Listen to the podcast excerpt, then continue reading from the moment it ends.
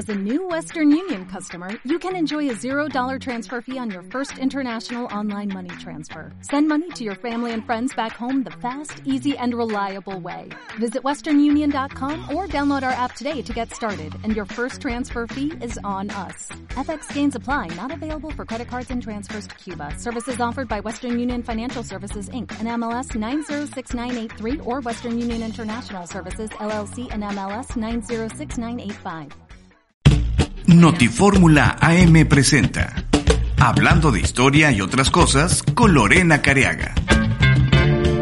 Hablando de historia y otras cosas, ¿sabían ustedes que a mediados del siglo XIX no había en Mérida ningún lugar donde los viajeros pudieran encontrar alojamiento?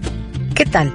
Les saluda Lorena Careaga y hoy hablaremos de los primeros hoteles de esta ciudad. Cuando el primer viajero extranjero, Jean de Waldeck, llegó a Mérida en 1834, se vio obligado a rentar una casa. Seis años después, los ingleses Patrick Walker y John Cady lograron hospedarse en la pensión de Doña Micaela, que ofrecía habitación y desayuno por el módico precio de un peso. Para 1841, esta se había convertido en posada, es decir, en un lugar dedicado exclusivamente a brindar hospedaje. Stephens y Catherwood también se alojaron allí, aunque poco después alquilarían su propia vivienda, misma que amueblaron con enseres que la siempre amable doña Micaela les prestó, un par de sillas, una mesa y un aguamanil. Según relata Benjamin Norman, la posada de doña Micaela estaba en el centro.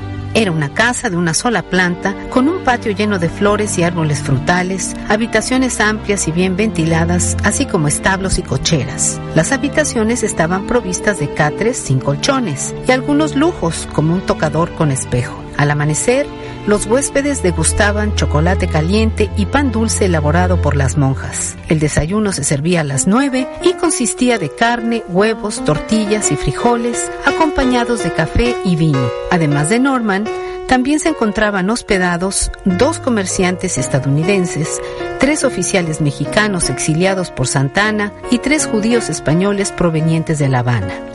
Después apareció un segundo establecimiento, el Hotel de las Diligencias, donde el arte del hospedaje ya empezaba a tomar forma. Norman decía que era un hotel al estilo francés, parecido a los que había visitado en Suiza. Le sorprendió agradablemente saber que había un baño con tina, que rápidamente aprovechó para luego caer rendido en su hamaca.